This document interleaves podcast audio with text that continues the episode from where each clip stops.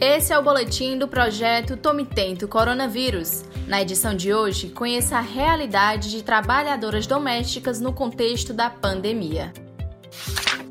Durante a pandemia, uma das recomendações da Organização Mundial da Saúde é o distanciamento social, uma das únicas medidas disponíveis para frear a transmissão do vírus.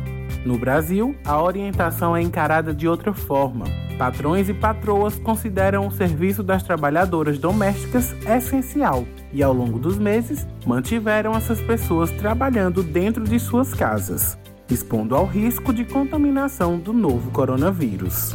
Neste período, a ausência de direitos trabalhistas sem acesso a algum tipo de indenização ou seguro-desemprego foram acentuados. No Nordeste, cerca de um milhão de trabalhadoras domésticas estão informais, segundo informações da Pesquisa Nacional por Amostra de Domicílios de 2019. Para elas, recai o sustento de filhos e filhas e a preocupação para manter a sobrevivência. É o caso de Neide Santos. Ela trabalha na área há mais de seis anos e faz parte do grupo de trabalhadoras domésticas informais. Logo assim, no começo da pandemia, é, no mês de março, de março para abril, eu tinha umas férias e eu optei por passar 20 dias em casa, entendeu? Mas assim, foi uma opção minha, porque eu estava cansada para me descansar. Mas tirando disso, não fui dispensada em nenhum momento. E assim, a minha carteira não está assinada ainda por conta dessa, dessa pandemia. Antes da pandemia, eu trabalhava em outras casas, no caso. Eu trabalho de segunda a sexta, no emprego fixo que eu tenho. E no sábado, eu trabalhava por fora, fazia faxina. Só que com essa pandemia, é, eu tive que, que parar, né? E as pessoas também não, não quiseram é, fazer faxina nesse período. Não é por segurança, né? Segurança de todo mundo. Viu? E assim, eu tenho o quê? De como empregada doméstica, eu estou entrando, acho que no sexto, sexto ano, é sexto ano, seis anos como empregada doméstica. A doméstica Luzia Souza está trabalhando desde o início da pandemia. Ela é obrigada a conviver diariamente com o risco de contaminar a própria família. Medo eu tenho, muito medo, porque assim, tenho minhas filhas, né?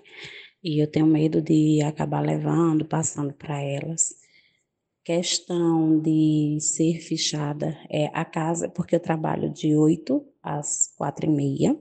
Nessa casa, ela sou fichada, trabalho nela de segunda a sábado. E meus extras são depois de 5 horas. Eu saio e vou depois das 5.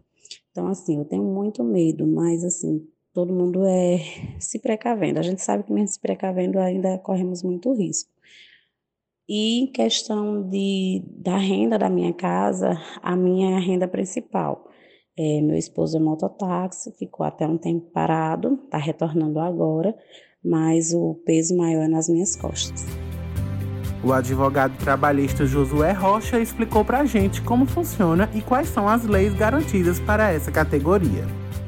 Mas o empregado doméstico, ele não é somente a faxineira, né? Aquela pessoa, geralmente mulher, que fica ali limpando o ambiente doméstico, o lar, né? Abrange, por exemplo, babás, cuidadores de idosos, é, jardineiros, enfim. É aquela pessoa que emprega sua força laboral não para um lucro de uma empresa ou um pequeno negócio.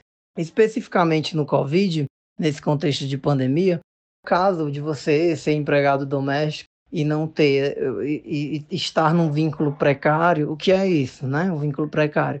Você é doméstico, mas não teve sua carteira de trabalho assinada, e aí o seu empregador está ali querendo lhe demitir, enfim. Nesses casos, procure de fato os órgãos, né, administrativos e judiciais, procure os seus direitos.